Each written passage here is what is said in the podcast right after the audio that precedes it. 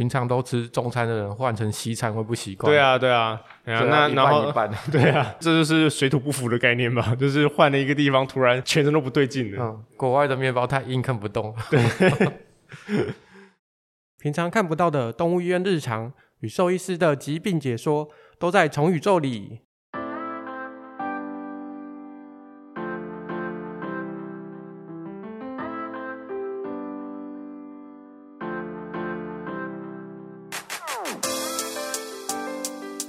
嗨，大家好，我是主持人麦卡。我们今天又请到我们的李晨佑医师。嗨，李师。嗨，大家好，我又来了，我是李晨佑兽医师。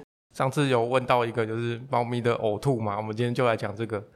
因为我其实上次就想要问，因为我们家猫它上个礼拜它就吐了一个很大很大的、很长的像大便的一团的，全部里面全部都是毛。这样子我需要注意什么？哦呃，在换毛期真的是偶尔会遇到兔毛啦。嗯、那只是说，那个兔毛的猫也以长毛猫会比较多。通常短毛猫在完全没有问题的时候，其实也不太容易兔毛。有时候你发现你的猫如果是短毛，然后又频繁兔毛的话，你去医院检查，你还是可以发现一些问题的。比如说是像是便秘这样子，它如果是一直有慢性便秘，然后都不太喝水的那种，也你也蛮容易看到它不停的吐毛。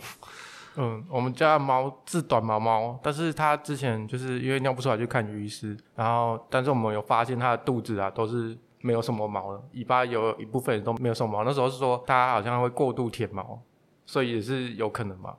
过度舔毛是啊，是有可能啊。过度舔毛反而就要去看一下它是什么样子的原因造成它过度舔毛。其实大家比较会去想到很多是心理性的问题，但是那个反而在猫咪也没有那么常见。比有时候比较常见的是那个过敏的问题，就是你给了类固醇之后，那让它皮肤不痒之后，它反而就解决了它过度舔毛的问题。那其实也是一个治疗诊断法啦。好像真的是诶，因为我们家的猫会有尿不出来的问题啊，平常大部分都会刚好是遇到鱼医师哦，没有挑，但是通常都遇到它，不知道为什么总是那一天尿不出来。对，但有一次我是遇到展成医师啊，那我有跟他提关于就是他会吐的问题，然后有讨论到饮食的问题，因为他尿不出来，所以他现在食物是改就是吃泌尿道的食物，然后跟罐头加水。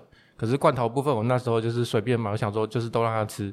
然后后来展成医师是跟我讲说，有可能是他对某一些罐头过敏，对，所以我在想，可能就是刚好就是你这样一讲，就是都串起来，所以可能真的是他有过敏的问题，有可能啊，尤其是你可能要去注意那种就是里面蛋白质的成分，因为就是你在帮猫咪。挑食物的时候，最好知道说你今天挑的是什么样蛋白质。假如说你吃了之后，你真的有发现它明显这阵子舔毛舔的比较多，不一定真的会弄到脱毛这么严重啊。嗯、但是如果你真的觉得它这阵子抓痒频率变高，然后舔的比较多，那很有可能它其实对那种蛋白质是比较容易过敏的。嗯、那其实排名第一名的，应该也是因为大家比较容易取得那样子的成分啊，就是鸡肉。鸡肉过敏其实蛮常见的。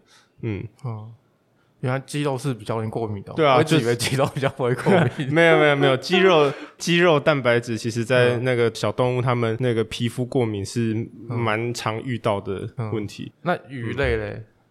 鱼类哦，鱼鱼类反而比较少。遇到哎、欸，那、嗯、那应该也是因为比较不容易取得啦，所以通常是先发现说啊，他对鸡肉或者是牛肉过敏，然后最后我们去换蛋白的时候会去选择鱼类做成的蛋白质这样子。所以是陆地上它比较常接触到的肉容易过敏，还是是这样吗？我只是随便讲一下。呃。我我觉得有时候可能只是采样的那个采样的 bias，因为因为你可能只是因为用了比较多这个蛋白，所以你发现对这个蛋白过敏的动物比较多。哦、那其实也只是因为我们就是容易用这个蛋白来做饲料这样子，对啊，哎呀、啊，大家可能比较容易买到这样子的食物吧。哦，原来如此，嗯、统计学陷阱。对啊，那哎呀，不一定，但是总之要记得注意一下，说自己买的食物的蛋白质是不是真的有可能造成过敏的问题。嗯，猫咪就是大家都知道它会吐，那究竟就是为什么它要有呕吐这个行为？嗯，他们的呕吐有点算是避免自己去吃一些那个异物啦，因为他们、嗯、他们在吃的时候比较没有办法像我们，我们可以拿筷子一个一个东西把它挑干净啊，但是他们、嗯、他们这样舔着舔着，有时候会把一些那个骨头也舔进去啊，有时候会把，因为他们的东西也没办法经过消毒，所以没有烹煮的情况，他们吃进去，如果说真的有什么问题，他们很容易就可以把它吐出来，避免进一步的问题了。这些都只是推论，那总之狗猫他们都是蛮容易去吐的问题，哈。那其实有时候单次的呕吐也不一定这么严重。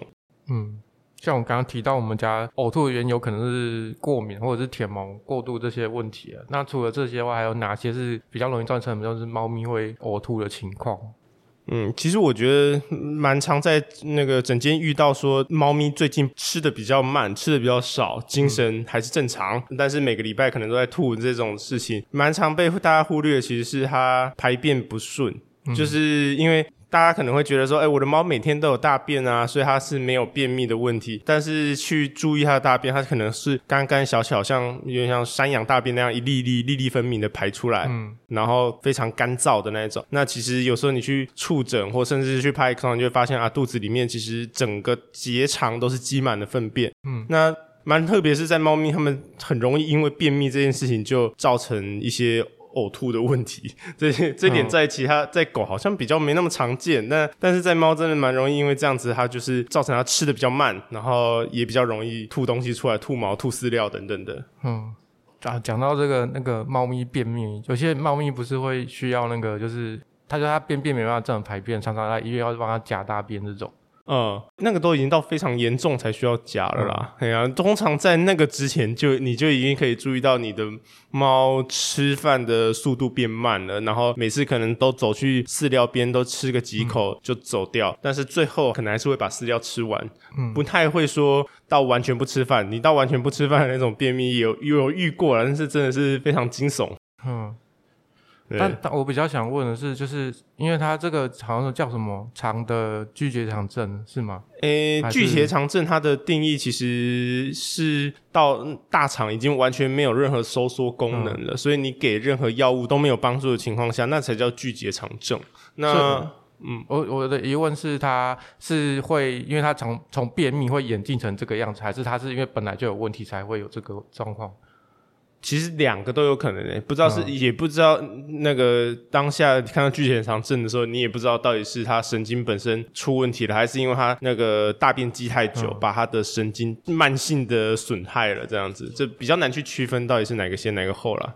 哎呀，但是他那种状况是蛮悲惨的，因为你等于是完全没有收缩功能，你等于只能靠定期的晚肠。去解决问题，或甚至有比较积极的，你可以寻求外科去做那个比较困难的结肠术这样子。嗯，哎呀，那那就是比较复杂了。嗯，好，因为我会提到这个，是因为以前我记得我以前年轻的时候在医院，那时候其实比较知识缺乏，但是医院有一把夹子长钳，那时候不要长钳，因为大家都叫那个夹子叫娜娜夹。哦，我不知道它有叫娜娜夹的。对，它之所以叫娜娜夹，是因为有一只就是娜娜的猫，每个礼拜都来夹大便，所以那一只就被叫娜娜夹。但是隔隔了很久，就是经验比较丰富，然后有去上课才知道那个是长钳，那个不是娜娜夹。但是他在医院就是总会贯称这是娜娜夹。我不确定现在是不是那个称号还在。我现在我没有听到，大家大家现在叫它长钳。呃，所以正常名词它已经恢复了。但是以前我都不知道，嗯。娜娜家，这是娜娜家，为什么？不知道为什么。对，后来才知道。所以其实那个呕吐其实也是蛮需要去关切的。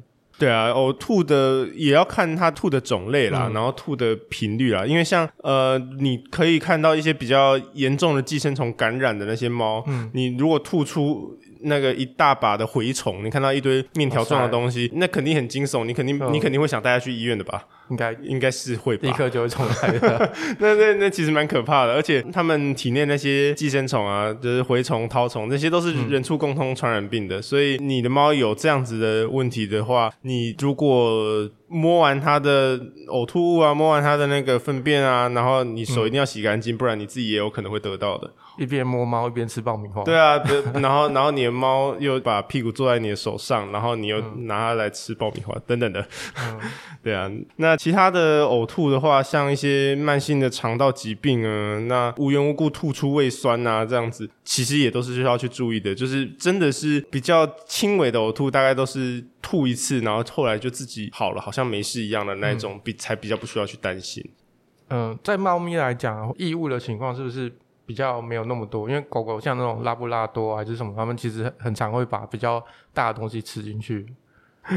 呃，比狗好像少一点，但也不能说少诶。但是因为猫咪它们爱吃的东西蛮奇怪的，尤其是毛线啊那种线，我不知道为什么特别喜欢，哦、然后。那种还有带针的，我不知道他们特别喜欢吞针线。嗯、那那看过很多病例，但是不知道为什么他们喜欢把整根针一起吃下去，然后就很可怕，很怕它插出来这样。我我们家自己猫其实有吃过那个就是饮料的那个吸管的袋子。嗯。但是我发现的时候，它已经是被吐出来一团在那边了。哦。都是没注意，所以我现在喝饮料都要先把第一件事情就是把那个袋子先丢好。千万不要拿，它很爱那个东西。有很多猫咪很爱塑胶袋，就是尤其可以被它吞下去的塑胶袋大小，特别要注意。嗯，还有那个巧拼。哦，真的，巧拼真的是猫咪义务王，我觉得第一名。就是之前有遇过一只猫，一开始那个主人是为了小朋友铺了巧拼，然后他就去吃巧拼，吃了第一次开刀拿出来，后来他们就把巧拼全部收进柜子里。嗯、结果那只猫咪很喜欢巧拼，所以就去打开柜子，进去柜子里面吃巧拼，然后又开了第二次，这次他们就把所有的巧拼都丢掉了。对，真的那个巧拼真的超爱，因为很久很久很久以前在台北分院的时候。就是我跟那边的医师，他们家猫就是我下了班我就会发现那个猫不对劲，后来就发现是巧拼，就当当夜就只好在那边开刀把巧拼拿出来。蓝白说是不是也蛮危险的啊？嗯、因为我觉得好像咬起来跟巧拼好像很像。嗯，对，总之那种跟巧拼的那种就是软软的，咬起来很棒的触感。嗯对，很像，可能都要小心一点。而且巧拼好像特别容易塞住，像这种塑胶会吸水之后，在肠里面好像堵住的几率特高。嗯，对啊，那种而且特别容易吞吧，因为他们那个咬一口大小刚刚好，吃起来不错，嗯、然后进去就是到了某一段肠子就过不去了。而且是饲料厂应该要改进，他们应该开发这种巧拼材质的饲料。哎，对耶。那么感觉好对啊，喂那种可以喂那种 那种挑食的动物，对不对？搞不好他们是口感、啊、觉得口感不好，对啊，那特别想吃。其实他应该开发给就是医院用这种 特殊的食材。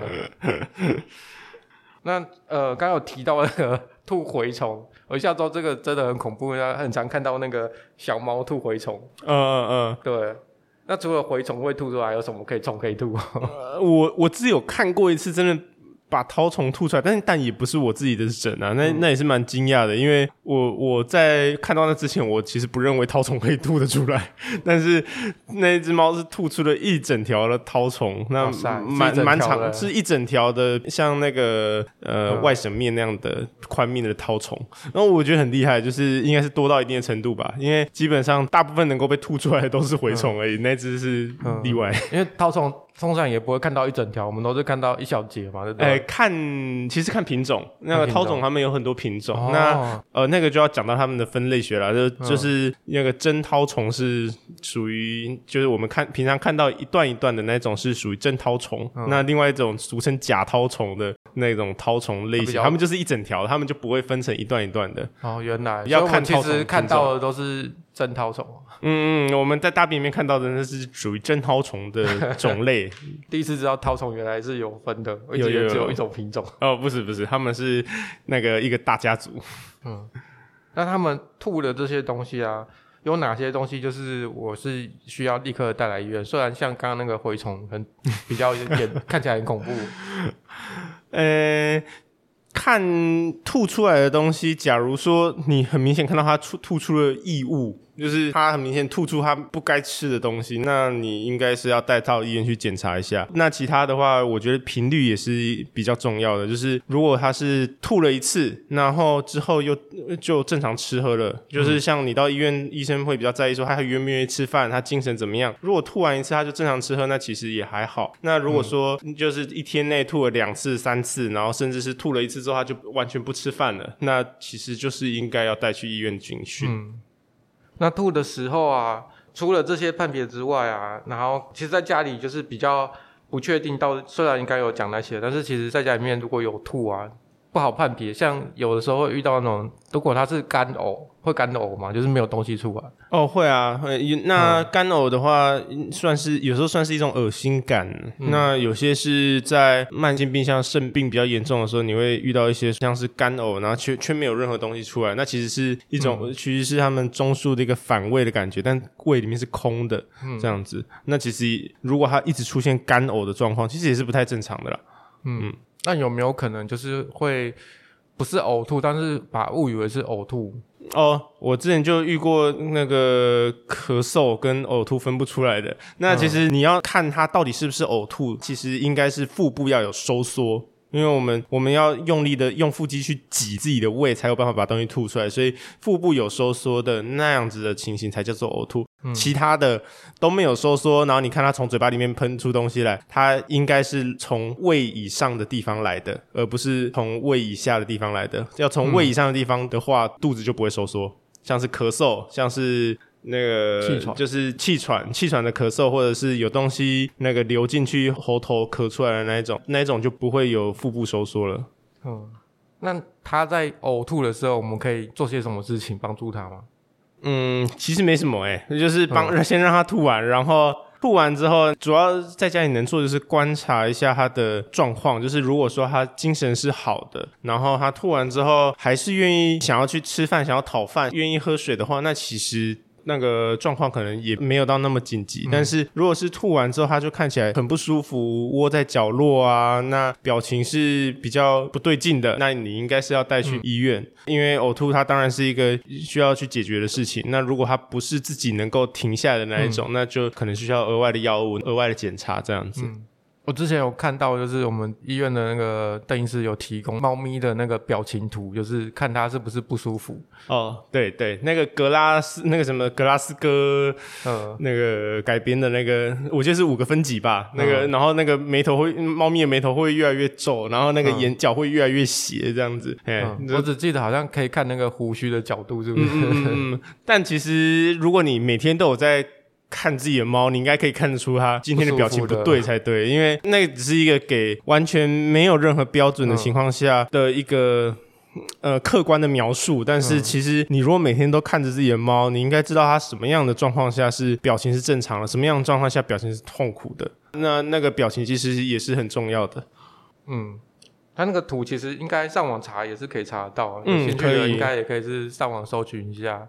我就是个人看到之后是觉得还蛮有趣的，啊，可以这样子看。有有那个有，那蛮有名的一张图，对，叫什么格拉斯哥猫咪，应该这样找就找得到了。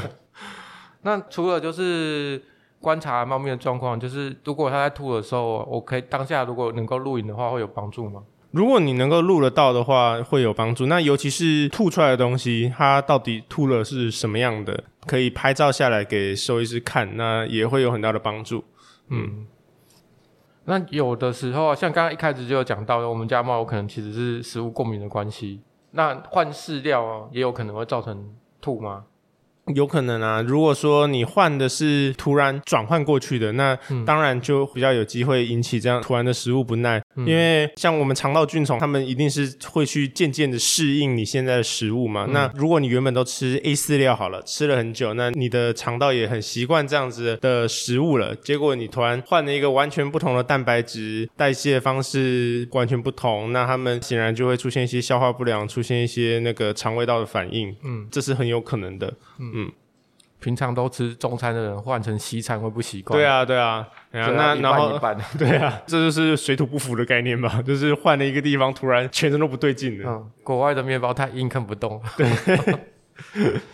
那他他换饲料的话，一般我们都是先少量添加到原来的食物占比嘛。是的，就是大概你可以那个一个礼拜一个礼拜慢慢的增加比例，这样把它换过去，嗯、这样当然是比较安全的。嗯，确定没问题再把它换成全部换成那个。是的，但是那个有在喂猫罐头的，可能要大家注意一下。像我就是之前都是乱买，什么口味都有，想说就是每天吃不一样口味，结果后来就我其实也不知道他哪几种有问题。对，就是到时候医生问诊的时候就会哦，全部都有，那我们先随便选一项来看看吧，不然不然我们也不知道那个问题是哪一项了。对啊，所以等于是你要排除食物过敏，其实是一项非常麻烦的事情啊。比较没耐心的话，当然一开始就可以直接砸重本去做那个水解蛋白这样子排除，但是 有时候不一定必要啦，有时候只是他真的就是对某一个蛋白质过敏而已。那个水解蛋白不是那个饲料超贵的吗？对啊，那个饲料超贵的啊，就是那种通常就是我们试着，比如说鸡肉换成鱼肉啊，还是没有效，然后又换成什么其他的肉还是没有效，那我们就开始好，那我们换，那我们试试看水解蛋白这样子。对，因为食食物排除实验是一个很很繁琐的过程，然后也需要自主配合兽医师的耐心这样子。饲主家人你要配合，对，都要配合。乱喂就没效了。对，中途乱喂，然后哦，还还有吃什么点心，什么是什么样的蛋白不知道，那那没效。嗯，而且那个某牌的那水解蛋白不是还有分等级？就是一般的，然后还有黄金的，据说要买到最高级的才是那个真的是水解蛋白，是吗？我我知道有分级啦，那它主要是那个分子量的大小，但是我不知道有没有分到那么夸张，因为我不知道我以前学到是这样，我不确定它是不是有就是就全部统一的，嗯。对但是我那个也是蛮久以前的事情的啦，因为我知道像那个，我觉得希尔斯吧，他们好像有分等级，就是说说它是一比较一般的水解蛋白，那它是把蛋白质分解到多小的分子量去减少免疫反应。嗯、那如果在更严重的动物的话，那你可以在它还有在更小的分子，它还可以再分解成更小的分子，再来做食物排除试验。然后，但是你把分子弄得越小，就越食物越难吃，这样子。嗯。跟那个就是动漫里面那种分子调理是不一样的，对，它这个是更难吃的，就对，对，它真的是变得更难吃的，因为你把好吃的蛋白质你都分解掉了，所以一定味道是比较差一点的。那那个刚刚猫咪呕吐啊，我现在有想要再追问其他的部分啊，就是有没有可能就是我们有些人会在家里养一些盆栽啊，有些东西，嗯、因为猫虽然通常对植物是不感兴趣的，啊，但是会不会有一些东西是也是有可能造成它会中毒的状况？嗯，比较明显会出现的问题应该是柑橘类的吧，因为柑橘类就在猫咪它们最容易出现的毒性，当然就是消化道的毒性，嗯，这样子。那其他的猫咪容易中毒的东西太多了，所以你们真的在养任何植物，除了比较呃广为人知的像什么百合花、柑橘类这种剧这种剧毒的东西以外。嗯其他的你们呃要养之前，可能还是要稍微去查一下资料，到底它的毒性如何这样子，然后也要观察一下自己的猫咪是不是真的会想要去弄那一棵植物，因为如果猫咪是会想要去吃那个植物的话，那有些植物对猫咪其实很危险的。嗯，好，那李医师，我想问一下，就是关于猫咪的呕吐行为，我们刚刚提到它是一种自我保护的机制，那有没有一些是因为疾病所引起的呕吐？蛮看年纪的，那如果说是比较年纪大的，通常会是比较需要着重去处理的话，通常是一些慢性的呕吐啦。慢性的呕吐，其实你只要吐两个礼拜以上，那个就叫做慢性的呕吐了。嗯，嘿，那如果你发现它每个礼拜都有吐，可能即使是吐一次，那持续了很长一段时间，那其实你就应该要去做一下检查。常常你可以发现它有那个发炎性肠病或者是淋巴瘤这两件事情，尤其是在老猫身上。好，老猫指的是是大于八岁以上的猫，那可能就比较是这样的高风险群。那这两个，他们就会需要去做超音波的扫描，去看一下说肠道的发炎的情形。那这两个一直都是兽医非常难区别的疾病啊。那最终确诊都是需要去做采样才能够真正的确诊它。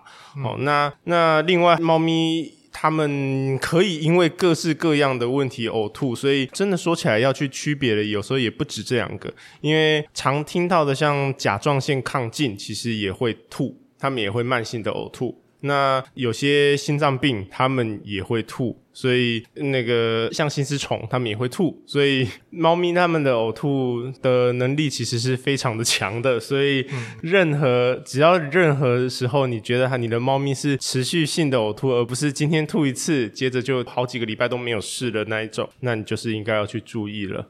嗯。好，非常谢谢李医师帮我们的分享。就是可能大家会觉得猫咪吐会是比较平常的事情，就没有去注意。但事实上，他刚跟李医师讲的一样，如果他有慢性的这种长期就是一段时间吐一下，一段时间就吐一下的话，应该就要赶快带来医院帮他做一下检查，会比较好。对，那我们今天就是非常感谢大家的收听，一样就是如果你有什么想要留言告诉我们的，也在 IG 或者是 FB 留言给我们。那如果你有想要什么想要听的，也可以跟我们说，我们会帮你制作新的节目。那我们今天先非常谢谢李医师，好，谢谢各位，好，我们下次再见了，拜拜。